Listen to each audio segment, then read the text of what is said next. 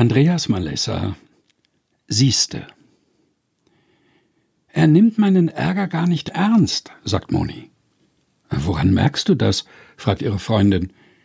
Weil er mich mit Dackelblick anschaut, dabei grinst und statt einer Antwort ein blödes Gedicht aufsagt. Was denn für ein Gedicht? Glücklich ist der Pessimist, wenn was schiefgegangen ist, ist die Welt auch noch so schlecht, mein Trost bleibt, ich hatte recht. Monis Freundin versteckt ihr Schmunzeln hinter der Cappuccino-Tasse, die sie zum Mund hebt. Jetzt hat sie ein Milchschnäuzerchen über der Oberlippe. Na und? Ist doch ironisch gemeint. Sogar selbstironisch. Trotzdem, es nervt halt. Rutschen den Kindern zerbrechliche Gegenstände oder gefüllte Gläser aus den Händen, hat er es ja kommen sehen.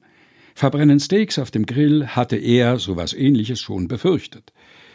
Geht mein Hefekuchen im Backofen nicht auf, kommt ein war ja nicht anders zu erwarten. Ist die Stromrechnung mal höher, sagt er siehste, siehste, siehste. Und was sagt er, wenn alles gut ging? Hätte er nicht gedacht. Mit einer auffordernden Kopfbewegung winkt Moni den Kellner herbei.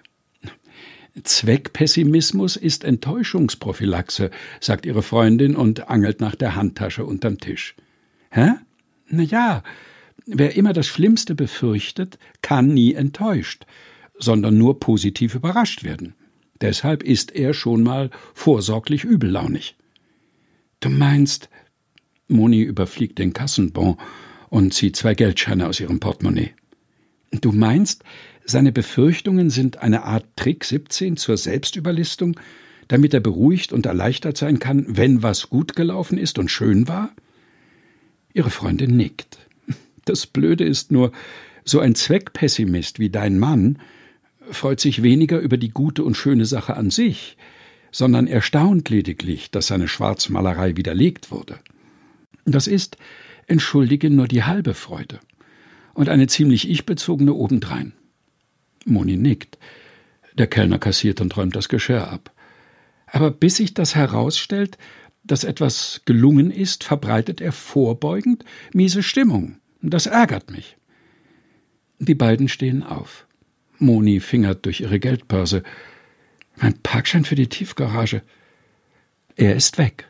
Nirgends. Unauffindbar. Hab ich vorhin statt des Kassenbons mein Ausfahrtticket auf dem Tisch liegen lassen? Oder steckt er zwischen den Scheinen? Moni kramt hektisch alle Taschen durch.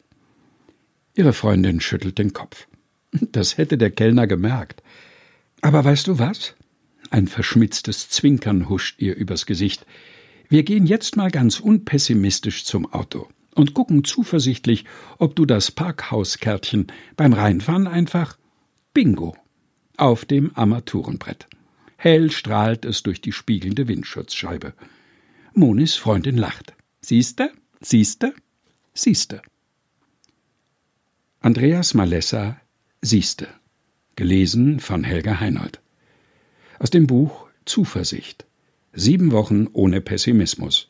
Herausgegeben von Susanne Breit-Kessler. Erschienen in der Edition Chrismon.